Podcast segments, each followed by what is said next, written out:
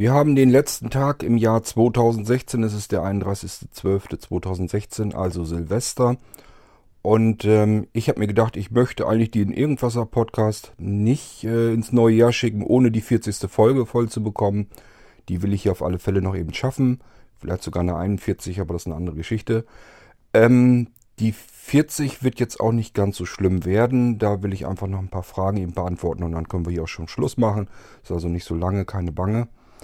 Ähm, wenn man sich das so genau überlegt, ähm, podcast ich jetzt seit zwei Monaten wieder. Das heißt, äh, die Irgendwasser 1, die ist am 31. Oktober gekommen. Ja, dann haben wir im Prinzip nur noch November und Dezember und in den beiden Monaten habe ich dann insgesamt sozusagen 40 äh, Podcast-Episoden rausgefeuert. Zum Teil mit beachtlicher Länge. Ich sage ja schon, ähm, die letzte persönliche Folge, die ich gemacht habe, da habe ich mich selber ein bisschen verjagt, wie viel dabei zusammengekommen ist. Das waren dann mal eben locker fast fünf Stunden. Ähm, das ist schon gewaltig. Also wenn man sich das überlegt, es ist ja nicht so, dass ich jetzt hier vorsitze und ständig überlegen muss, was sprichst denn jetzt als nächstes rein, was, was willst du jetzt noch erzählen, sondern das flutscht dann so raus. Das ist bei dem persönlichen Podcast erst recht so. Und äh, dass man überhaupt fünf Stunden am Stück von sich selbst was erzählen kann, ohne nachzudenken, äh, das hätte ich mir selber gar nicht zugetraut. Ist also schon äh, für mich ziemlich heftig. Aber gut, ist ja in Ordnung, wenn es dann so rausflutscht. Prima, habe ich nicht so viel Arbeit, habe ich nicht so viel mit zu tun, brauche mich bloß davor setzen und loserzählen. Gut, aber wie gesagt, darum soll es heute nicht gehen.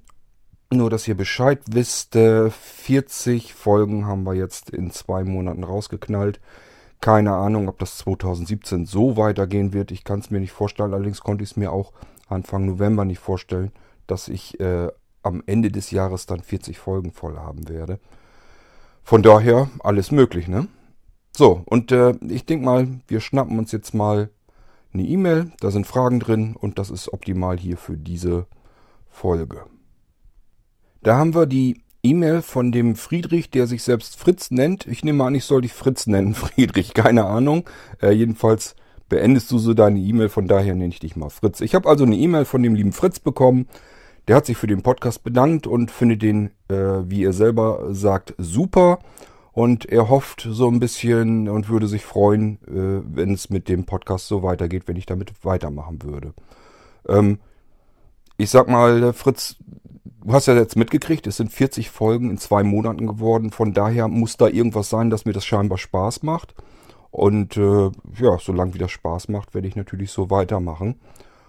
Ähm, das heißt, ich denke mal, 2017 wird es weitergehen mit dem Podcast. Das war jetzt keine Eintagsfliege von mir so gedacht. Und ich habe noch ganz, ganz, ganz, ganz viele Themen. Ich muss mir überhaupt keinen Kopf machen, dass ich äh, davor sitze und mir überlegen muss, wovon erzählst du jetzt? Also das wird in absehbarer Zeit, jedenfalls kann ich mir das nicht vorstellen, dürfte das eigentlich nicht passieren. Und von daher gehe ich mal von aus, dass ich so weitermachen werde. Äh, aber schönen Dank fürs Lob und äh, freut mich, dass du den Irgendwasser Podcast, dass du da was mit anfangen kannst. So, dann hattest du gefragt, ob du den genauen Link von dem Shop bekommen könntest. Also du meinst ja den Blinzeln Shop. Ähm, probier mal bitte aus im Browser, es müsste eigentlich funktionieren. Shop, also S-H-O-P. Blinzeln, blinzeln mit dem D in der Mitte, .org. Das packst du mal bei dir in die Adresszeile des Browsers und guckst mal, was passiert. Normalerweise solltest du dann im Shop landen. Da werden dann oben gleich als erstes so ein paar Dinge erklärt, beispielsweise von, von der Bestellung von einem Computer her, wie es funktioniert, wie der Shop an sich funktioniert, dass man natürlich auch ganz formlos per E-Mail einfach uns anfragen und was bestellen kann und so weiter und so fort. Ähm, also steht eigentlich alles erklärt, sodass du mit dem Shop zurechtkommen müsstest. Der Shop äh, ist für manche nicht so ganz komfortabel, die äh, würden das lieber irgendwie anders haben noch. Und er ist auch nicht immer 100% aktuell. Das heißt, ähm, müsst ihr euch so ähnlich vorstellen wie hier mit dem Podcast. Ich kümmere mich um den Podcast, äh, schubst den hoch und dann ist der online. So, das ist das, was von mir kommt. Da habe ich Einfluss drauf. Da kann ich eben selber gucken, wie ich es hinbekomme. So, und dann gibt es eben Leute, die bearbeiten ja den ganzen Kram dann nach, machen aus den M4A-Dateien MP3-Dateien. Äh, Sebo macht da wieder ein RSS-Feed raus und so weiter und so fort. So, das heißt, Mit zeitlicher Verzögerung passiert da also noch was, so dass man dann noch an, über eine andere Möglichkeit drankommen kann. Und genauso ist das mit dem Shop eigentlich im Prinzip auch. Das heißt, äh, letztendlich funktioniert es so, wir haben einen gemeinsamen Dropbox-Ort natürlich. Da sind, ist eine Textdatei drin und da sind die ganzen Artikel von unserem Shop drin. Die pflege ich dort in dieser Textdatei. Wenn ich jetzt was Neues haben will oder so, schreibe ich das in diese Textdatei. Und die Textdatei wird synchronisiert ähm, mit unserem Server und diese Textdatei kannst du dir als E-Mail schicken lassen. Ähm, das ist also eine komfortable Geschichte, um sich die Shop-Empfehlungen per E-Mail kommen zu lassen. Kannst du dann ganz normal mit der E-Mail, mit deinem E-Mail-Programm also lesen. Ist also nicht eine Textdatei, die du geschickt bekommst, sondern als E-Mail-Text richtig. Eine richtige normale Nachricht, wo im Nachrichtentext eben der komplette Shop sozusagen dann drin ist. Das geht auch. Und dafür musst du eine leere E-Mail schicken an isa, isa, at blinzeln, wieder mit dem D in der Mitte nicht vergessen, .org, O-R-G. In den Betreff schreibst du rein Shop, S-H-O-P, Bindestrich, also dieses Minuszeichen, äh, Angebote. Shop Angebote. Das muss in den Betreff rein, das schickst du ab. Und dann schaust du ein paar Minuten später einfach nochmal in dein E-Mail-Postfach, dann solltest du von ISA, unserem Informationsdienst, eine E-Mail bekommen haben, also als Antwort sozusagen zurückbekommen haben. Und da hast du dann in der Nachricht unsere Shop-Empfehlungen drin, die auch im Shop-System online, im, im Webshop drin sind. So, und wie gesagt, du bist dann ein bisschen dichter dran, zeitlich einfach, weil diese Textdatei, die wird jeden Tag synchronisiert mit dem, was ich da rein eintrage. Wenn ich irgendwie was Neues hier habe, ähm, was ich meine, dass das bei uns in den Shop mit rein soll, dann packe ich das da als erstes rein. Spätestens einen Tag später kann man das per E-Mail abrufen, je nachdem, wann, der, wann die Synchronisation äh, passiert ist, wann die durch ist. Und ja, und dann äh, äh, arbeiten eben weitere Leute daran, die das dann in den Webshop einpflegen. Das kann aber eben mal passieren, dass da irgendwie ein bestimmter Zeitbereich dazwischen ist, so dass das erst etwas zeitverzögert passiert. Somit ähm, hast du einmal die Möglichkeit, dass es eventuell ein bisschen komfortabler ist, dir die Shop-Empfehlungen kommen zu lassen. Kannst auch mit deinem E-Mail-Programm da drin suchen in dem in den Nachrichtentext, wenn dein E-Mail-Programm das gut hergibt. Und äh, kannst dann formlos einfach bestellen. Schickst uns einfach eine E-Mail, sagst, das und das möchtest du haben und dann können wir uns darum kümmern. Wenn du natürlich lieber im Webshop ähm, dich umschauen möchtest, geht auch. Adresse hatte ich dir eben genannt. Kannst du natürlich auch nach Artikeln suchen und sowas, gibst äh, Stichworte ein. Und dann wird dir nur das angezeigt, was zu deiner Suchanfrage passt. Funktioniert natürlich auch alles. Ähm, Webshop hat den Vorteil, da kannst du einfach anklicken, möchte ich haben und musst das nicht per E-Mail irgendwie noch erst schreiben, was du haben willst. Also such dir aus, was dir lieber ist, wenn du da irgendwie was, äh, wenn du da mal drin stöbern möchtest und mal gucken möchtest, was wir da anbieten oder so. Die beiden Möglichkeiten, die gibt es, die haben wir zur Verfügung. Solltet ihr also insgesamt als Hörer bei Blinzel mal was bestellen wollen, formlos per E-Mail, wie gesagt, geht ja auch wunderbar. Könnt ihr gerne machen, ist kein Problem. Ähm, wenn ihr vermeiden wollt, dass das ja dann noch ein paar Mal hin und her geht, schreibt gleich eure Adresse dazu. Das ist der häufigste Fehler, den die Leute machen, wenn sie was aus dem Shop formlos per E-Mail bestellen wollen. Dann habe ich immer keine. Die Leute wissen zum Beispiel dann genau, was sie haben wollen, äh, führen das dann exakt auf und sagen, hier, ich möchte ich haben. So, und damit ich einen Auftrag daraus machen kann, brauche ich natürlich eure Adresse, damit wir wissen, wohin das Ganze geschickt werden soll. So, und dann äh, ist, wie gesagt, das ist so der häufigste Fehler, den die Leute machen. Äh, denken da nicht drüber nach, machen einfach die E-Mail-Signatur unten drunter. Und äh, ja, dann war es das. Und dann frage ich zurück und äh, sage, ja, ich brauche hier die Adresse aber. Ist ja nicht schlimm, äh, mache ich gerne, ist kein Problem. Nur wenn ihr jetzt meint, ähm, ihr wollt das gleich bestellen, wollt das einfach vermeiden, dass das hin und her noch geht.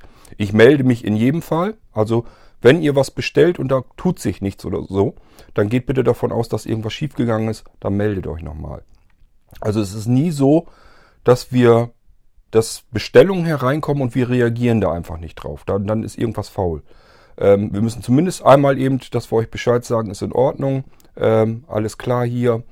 Entweder bekommt ihr eine Auftragsbestätigung schon oder ich melde mich so nochmal mit ein paar persönlichen Worten, je nachdem, wie es dann ist. Aber auf alle Fälle reagieren wir darauf und wenn wir nicht reagieren, dann ist da äh, bei der E-Mail was schiefgegangen. Dann ist die vermutlich bei uns gar nicht erst aufgeschlagen.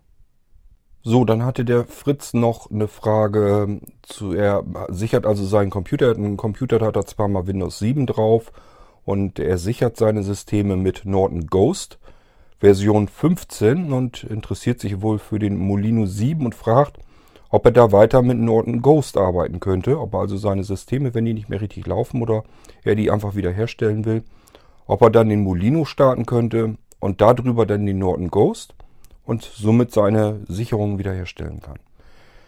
Ähm, ich habe vor, ja, das sind schon einige Jahre her, habe ich auch mit Norton Ghost gearbeitet und da war das sowieso generell überhaupt kein Problem. Ähm, normalerweise, ich weiß nicht, ob das heute immer noch so ist, normalerweise hat man eine Norton Ghost Exe, also eine Ghost.exe, glaube ich, hieß die. Und man muss die nur ausführen und dann kann man damit äh, seine Sicherung wieder her herstellen. Wenn das immer noch der Fall ist, ist das überhaupt kein Problem. Du musst also äh, der Molino 7 ist ein ganz normales Windows 7 da drauf. Kannst du ganz normal mitarbeiten. Äh, Screenreader läuft da natürlich schon.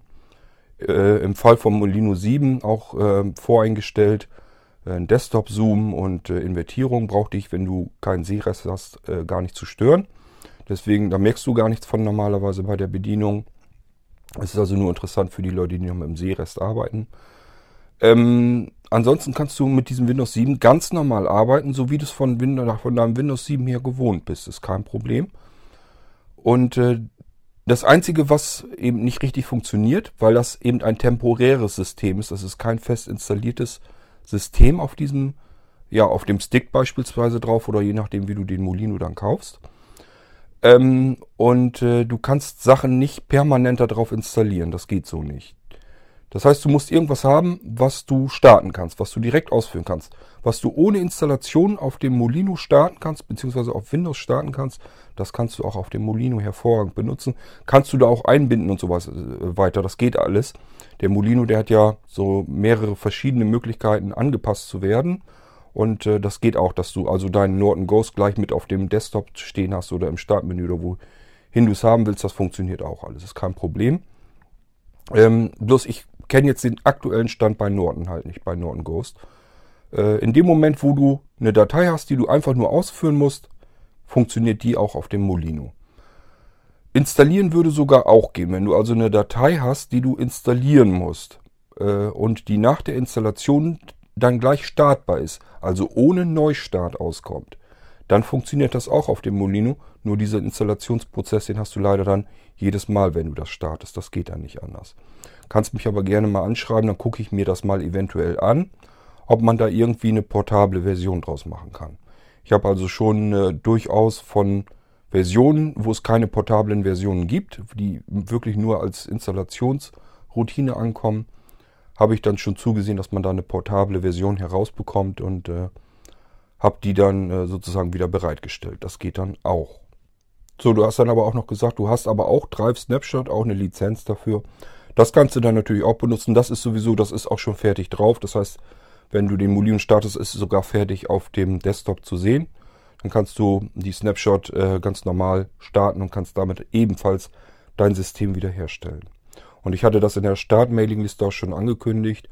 Ähm, sobald dieses Einklick-Sicherungssystem, das neue, fertig ist und in der Praxis sich bewährt hat, dass das vernünftig läuft und die Wiederherstellung, dass das alles ordentlich klappt, ähm, arbeite ich dann als nächstes an einer ähm, Sicherungs, einer vollständigen Sicherungslösung ähm, auf Basis eben des Molinos. Das heißt, man wird dann einfach eine CD einlegen, davon starten können.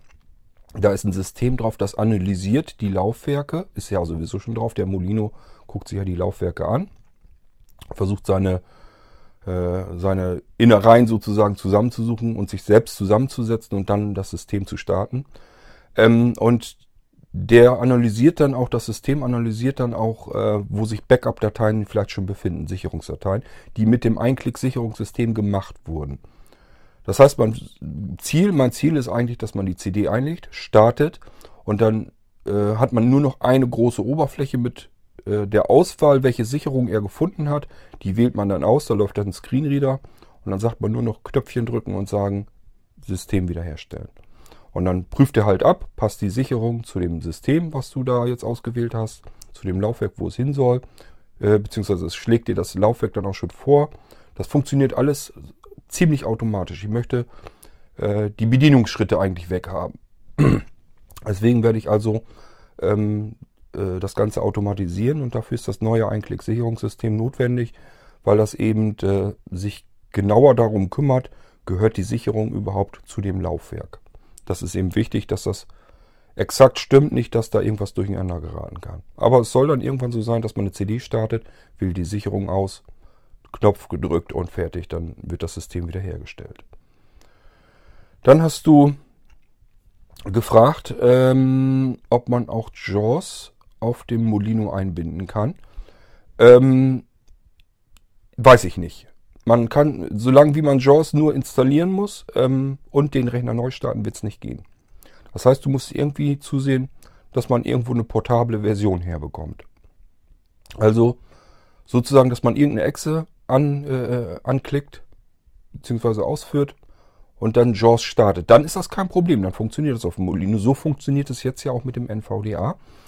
Ähm, ich habe bei JAWS noch keine Möglichkeit gesehen oder gefunden, dass man das portabel irgendwie hinbekommt. Aber äh, wer das kann oder so und sagt dann, okay, wir stellen hier mal eine portable Version für, zur Verfügung, äh, kümmere ich mich natürlich gerne drum. Ist dann kein Problem, das in den Molino einzubauen. Ähm, bei diesem Installationsprozess von JAWS werden bloß so viele Dinge installiert und so viel gemacht an dem System.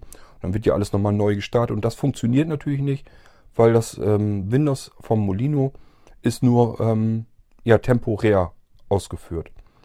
Da ist ein Image sozusagen auf dem Stick oder der CD oder DVD oder was immer du hast als Molino. Ist ein Image drauf, das wird in eine virtuelle RAM-Disk hinein ähm, extrahiert also ist stark komprimiert, wird dort hinein entpackt und dann wird der weitere Bootvorgang an dieses entpackte System übergeben. Man kann sich dir vorstellen, alles, was du daran jetzt veränderst und dann den Rechner ausschaltest, beim nächsten Mal passiert das gleiche. Das heißt, er nimmt das Image ja wieder, entpackt das wieder neu in diese RAM-Disk und somit ähm, gibt es keine Auswirkung.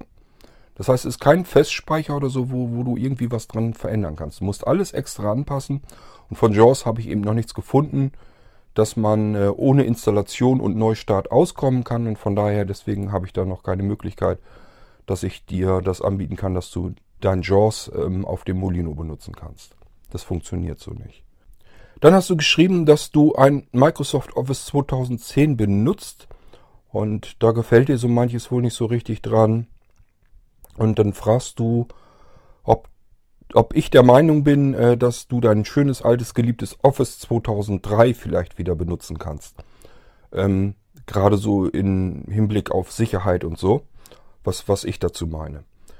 Äh, du, ich kann dir einfach nur dazu sagen, ich benutze auch das Office 2003. Ich komme mit dem Office, mit dem neueren Version ebenfalls nicht schön, nicht vernünftig klar. Mir, mir sagt also diese Oberfläche, die Bedienoberfläche von dem neueren Office-Version, ging ja mit Office 2007 los, dass sie die komplette Bedienoberfläche verändert haben.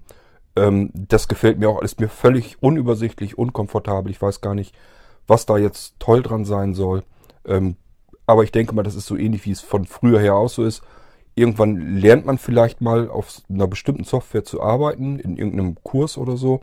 Und dann ist man diese Oberfläche auch gewohnt und kommt da am besten natürlich mit klar. Und bei mir war es das halt, dass ich früher mit ganz altem Office, also da gab es noch nicht mal äh, Windows 95, das war noch zu Windows 3.11 Zeiten.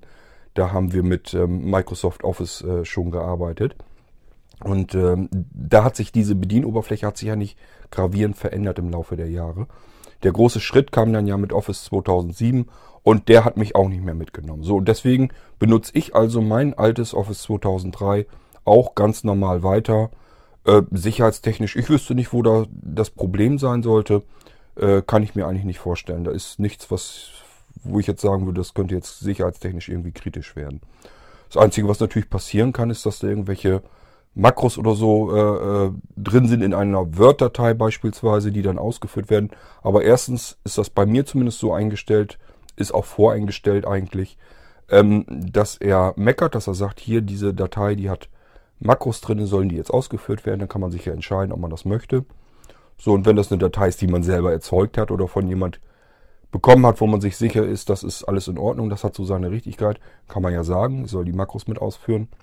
Oder wenn das eine Datei ist, die was weiß ich woher kommt, dann äh, sagt man einfach, nö, die Makros, die will ich jetzt nicht ausführen. Ansonsten wüsste ich nicht, wo da ein Problem sein sollte, äh, die alte Software zu benutzen. Also ich benutze jedenfalls. Ich habe also installiert, äh, das neue Office habe ich mir gar nicht mehr gekauft, weil ich das schon wusste. Ähm, ich nutze also die, ich habe ja immer noch meinen Windows 7 Lauf. Ich nutze also das Office 2010 Starter. ist ja auch ein Word und Excel und so weiter drauf. Für die neueren äh, Sachen, wenn irgendwie neue Dokumente kommen, habe ich mir das installiert. Richtig arbeiten tue ich mit meinem Office 2003. Das ist in der Oberfläche so, wie ich es kenne, wie ich es gewohnt bin, ähm, wie ich es mal gelernt habe. Und deswegen ist das für mich eigentlich das, äh, die perfekte Arbeitsumgebung, wenn ich mal mit Word oder Excel zu tun habe. Ich habe früher sehr viel mit Office gearbeitet, habe in äh, Microsoft Excel äh, sehr ähm, komplexe Geschichten programmiert. Da kann man also äh, fantastische Sachen mit programmieren, auch mit Excel. Ähm, also richtig mit, ich habe ein Warenwirtschaftssystem mit Kundendatenbank und allen möglichen Pipapo, also eine komplette äh, Lösung für Kleinunternehmen programmiert, alles allein nur mit Excel. Mit Excel und Word dann verbunden. Das heißt, man konnte dann auch Dokumente anlegen, da war dann gleich wieder die, die, die Daten von Excel gleich wieder drin und so weiter und so fort. Das habe ich damals mal alles programmiert. Da hatte ich mal eine ganze Weile, dass ich äh, Zeit hatte, damit zu arbeiten und habe mir da so einiges dran gebastelt. Das habe ich auch ein paar Jahre lang selber dann benutzt. Ich bin ja schon längere Zeit selbstständig seit 97 und habe da äh, damals tatsächlich auch mitgearbeitet mit dem System. Äh, bis ich irgendwann gesagt habe, okay, äh, für Blinzeln äh, ist es sowieso besser, wenn man keine gedruckten Rechnungen hat, sondern Textrechnungen. Wir verschicken ja einfach die Rechnung per E-Mail als E-Mail-Text und äh, insofern Druckrechnungen, druckbare Rechnungen oder so verschicken wir nur, wenn die Leute das überhaupt gebrauchen können. Die äh, sollen uns dann Bescheid sagen, äh, machen wir mal bitte ein PDF daraus, dass ich mir die ausdrucken kann. Machen wir dann natürlich auch. Ansonsten gibt es nur eine einfache Text-E-Mail. So, äh, wie gesagt, ich weiß nicht, ob dir das hilft. Also ich kann dir nur sagen, dass ich das alte Office nach wie vor benutze hier. So, und dann wünschst du dem ganzen Blinzeln-Team ein gutes neues Jahr. Und äh, was sagtest du? Und vor allem gutes Geschäft für 2017. Ähm, gutes Geschäft. Äh, Fritz, letzten Endes, uns kommt das gar nicht so doll aufs Geschäft an. Wir wollen eigentlich mit dem Shop so ein bisschen das finanzieren, was wir machen, was wir, was wir tun. Wir wollen eigentlich nur, dass Blinzeln davon komplett finanziert ist, dass unsere Hardware- und Softwareentwicklung damit finanziert ist, dass unsere Server bezahlt werden können. Solche Geschichten alle, die machen wir mit dem Shop. Und im Prinzip brauchen wir nur so viele Aufträge und so viel Gewinn in der Kasse, dass wir das alles so bezahlen können dann sind wir komplett zufrieden. Mehr, mehr muss es gar nicht sein. Ähm, also, äh, ich sag mal, unsere Grenze ist ja auch irgendwann erreicht und die ist jetzt 2016 schon hart am Wind gewesen. Es müssen nicht mehr Aufträge sein und deswegen gutes Geschäft. Ist nett gemeint, aber es muss gar nicht so gut sein, wie es, wie es dies Jahr war. Von daher äh, kann ruhig ein bisschen weniger Aufträge sein, macht gar nichts.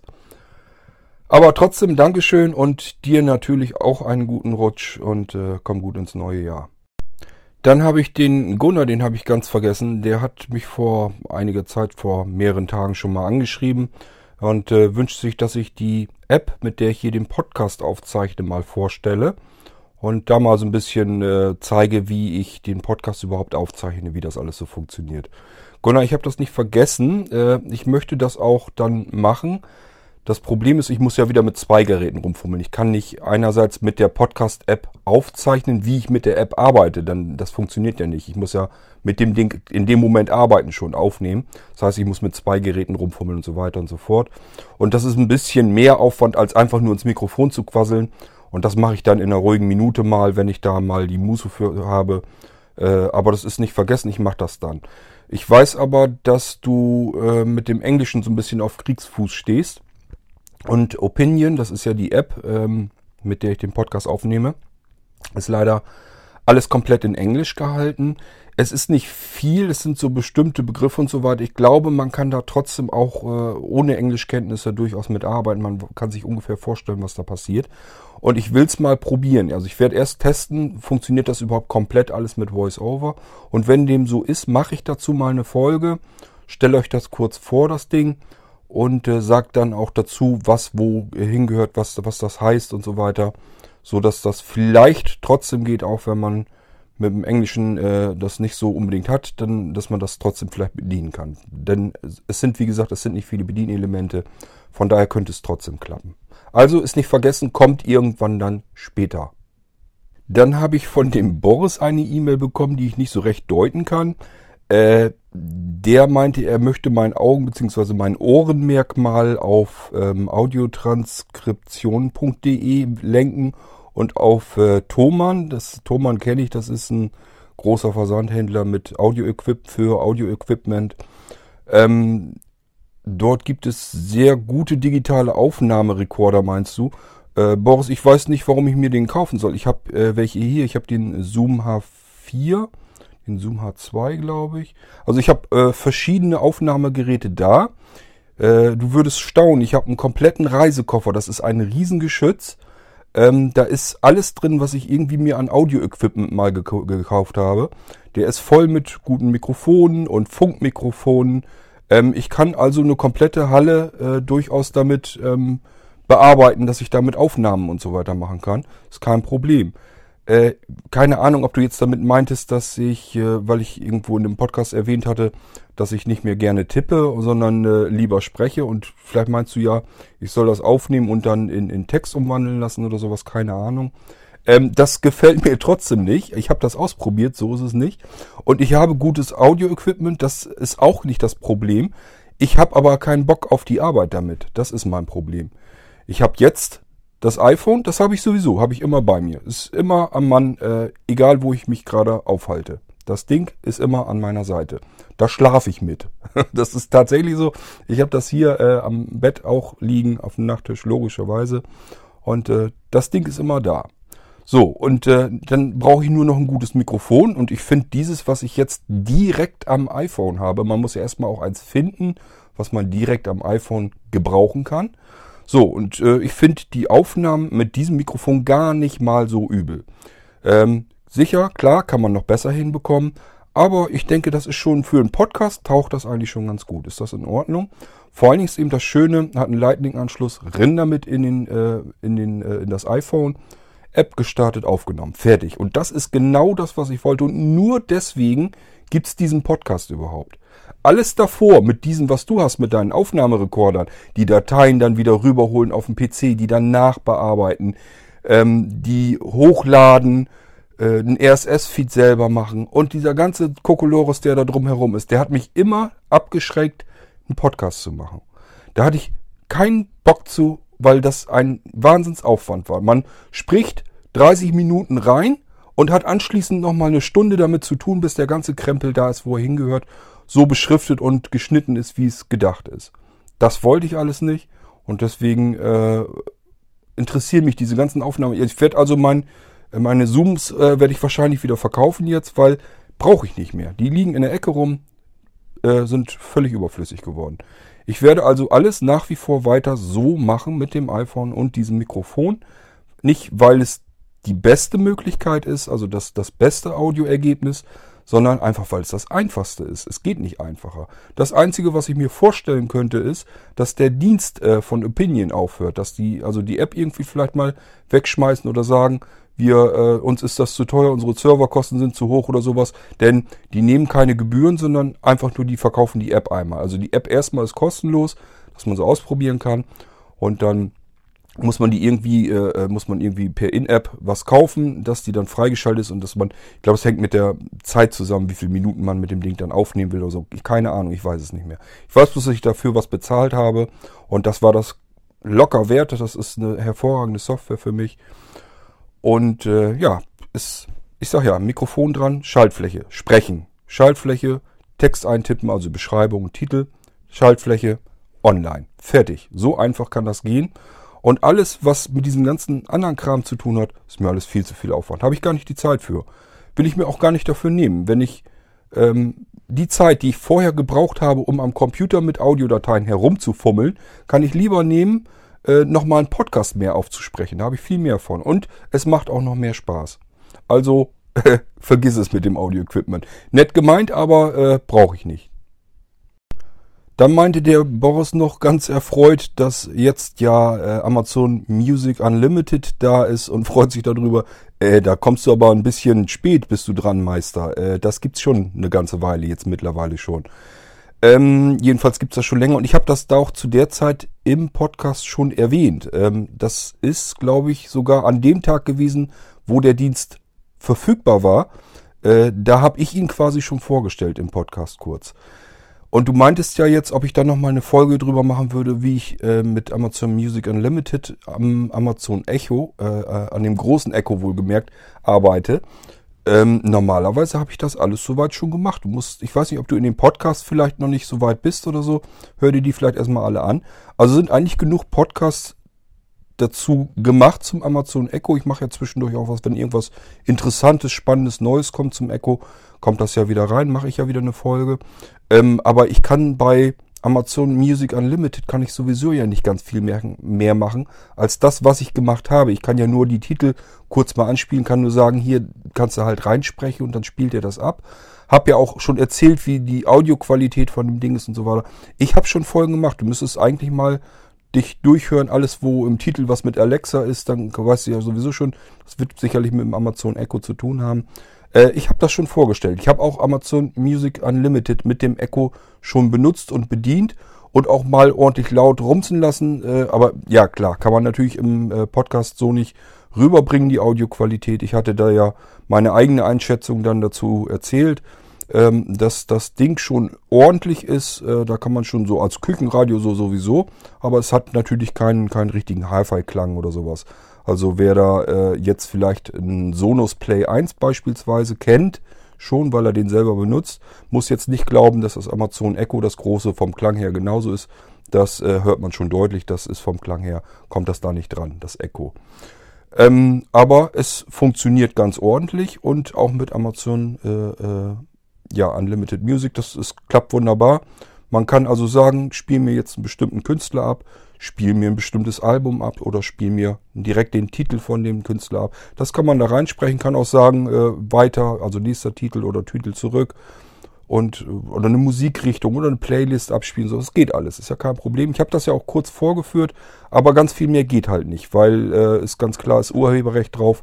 Wenn ich hier anfange mit ordentlich, überordentlich viel äh, kommerzielle Musik hier in dem Podcast zu verballern oder so, dann werde ich mit Sicherheit früher oder später schlafende Hunde wecken und äh, eine Menge Ärger bekommen.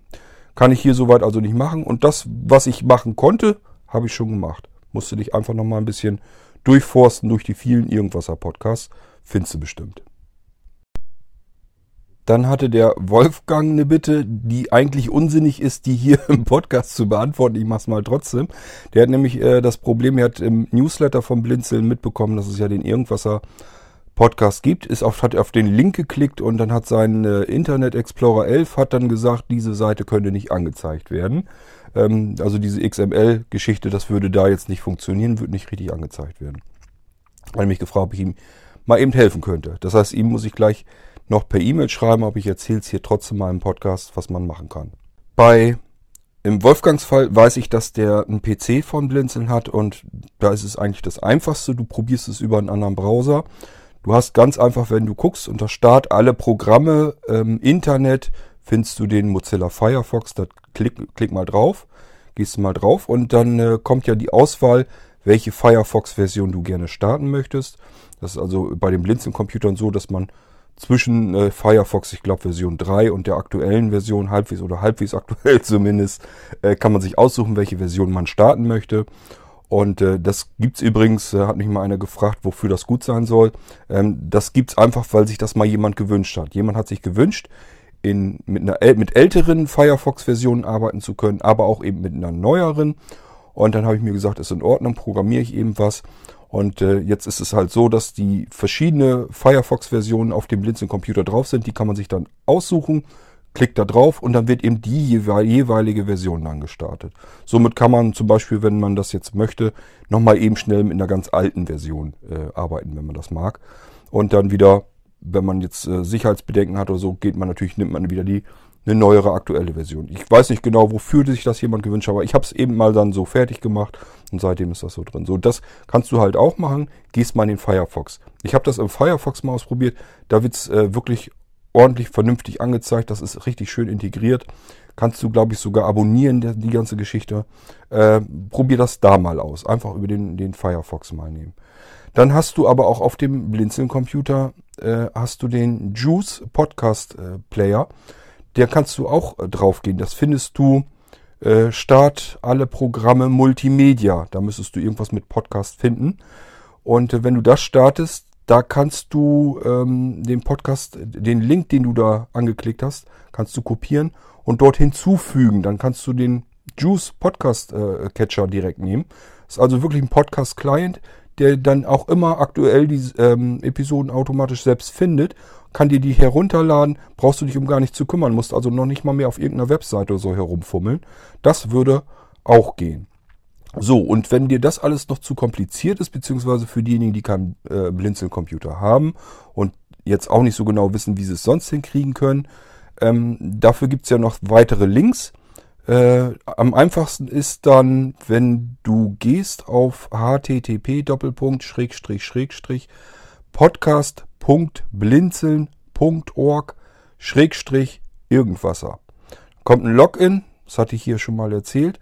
Kommt ein Login, äh, musst du als Benutzer und Kennwort blinzeln eingeben, kleingeschrieben mit dem D in der Mitte nicht vergessen. Und dann kommst du in den Download-Bereich. Dann kannst du dir die einzelnen Episoden ganz normal äh, von dieser Homepage herunterladen. Die sind ganz normal link, verlinkt, die Episoden. Dann kannst du da einfach mit äh, ähm, das Kontextmenü drüber aufmachen und äh, sagst dann Ziel speichern unter. Äh, oder ja, so ähnlich hieß das, glaube ich. Ziel speichern, irgendwie sowas hieß das jedenfalls. Und dann kannst du dir die Folge direkt damit runterladen oder du klickst einfach ran.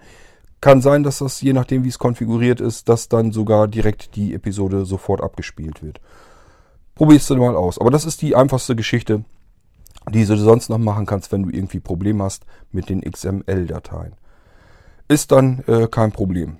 So, und dann ist das vielleicht wieder für alle interessant. Ähm, bin natürlich da schon mit angefangen und äh, werde ein eigenes kleines Programm machen, mit dem man den Irgendwasser-Podcast sich einfach anhören kann.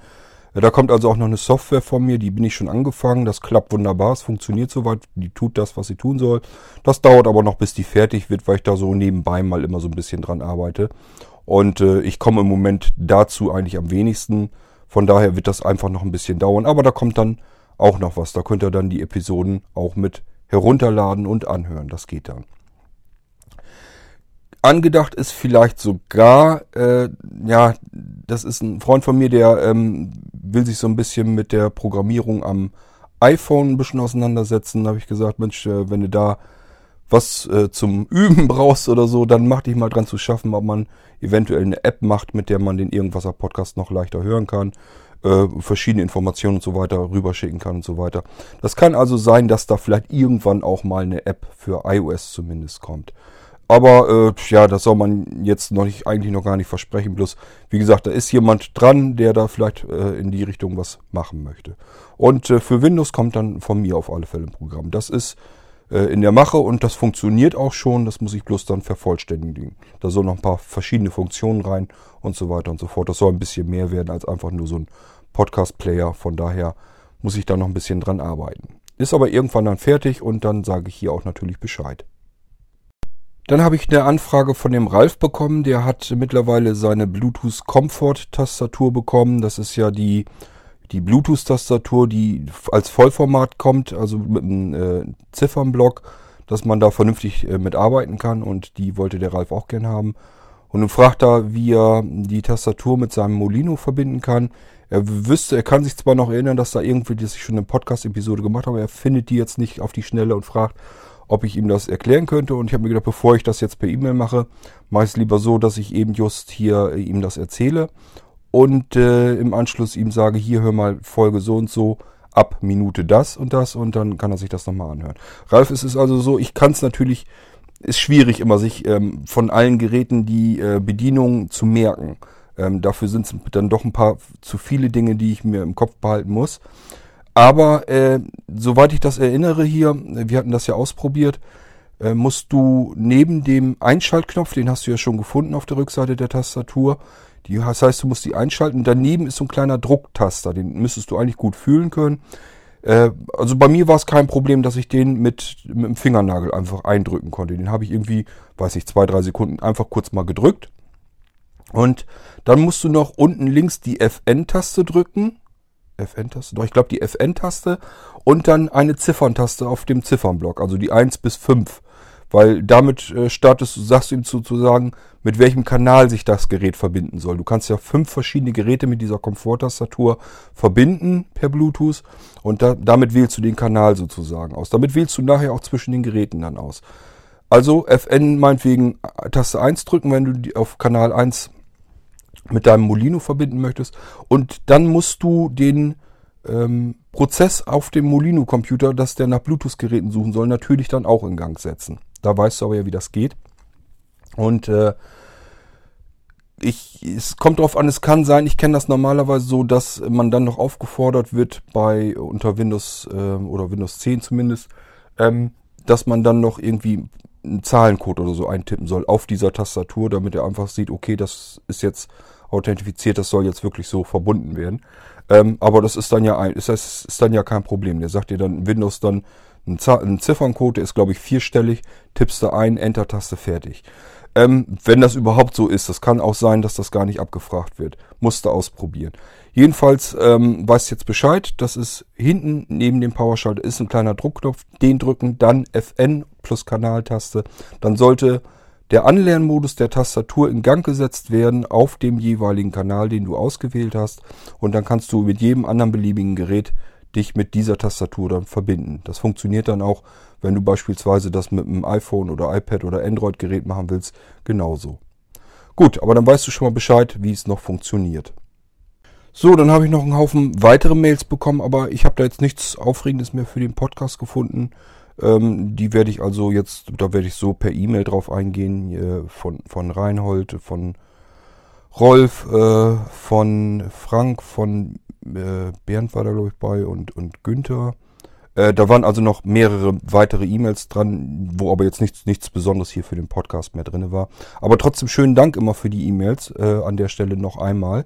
Ähm, freut mich immer, wenn ihr mich anschreibt und kontaktiert und äh, schreibt, äh, wie euch der Irgendwaser Podcast gefällt und so weiter. Es ist nett und ist äh, auch wichtig, dass man so ein bisschen Rückmeldung bekommt. Von daher immer schönen Dank dafür. So, äh, jetzt sind wir mit den Fragen-Antwort-Spielchen hier wieder durch. Das war die 40. Episode des Irgendwaser Podcasts ähm, an Silvester 2016. Und äh, ich habe eigentlich noch so ein paar persönliche Gedanken, die will ich loswerden, die will ich hier aber nicht in die Folge reinknallen. Deswegen denke ich noch drüber nach, ob ich eventuell noch eben 41 auch noch hinterher flitze, bevor das Jahr rum ist. Wer sich da aber nicht für interessiert, dem wünsche ich auf diesem Podcast, also in dieser Episode schon mal alles Gute, guten Rutsch, kommt äh, gut ins neue Jahr. Und ähm, ja, Bleibt mir treu. 2017 geht's weiter mit dem Irgendwasser Podcast. Das waren die ersten beiden Monate, 40 Folgen. Äh, ich denke mal, das kann sich ruhig sehen lassen. Und dann schauen wir mal, wie viel wir das nächste Jahr schaffen. Okay, tschüss, macht's gut. Bis spätestens 2017. Alles Gute wünscht euch euer Kurt Hagen.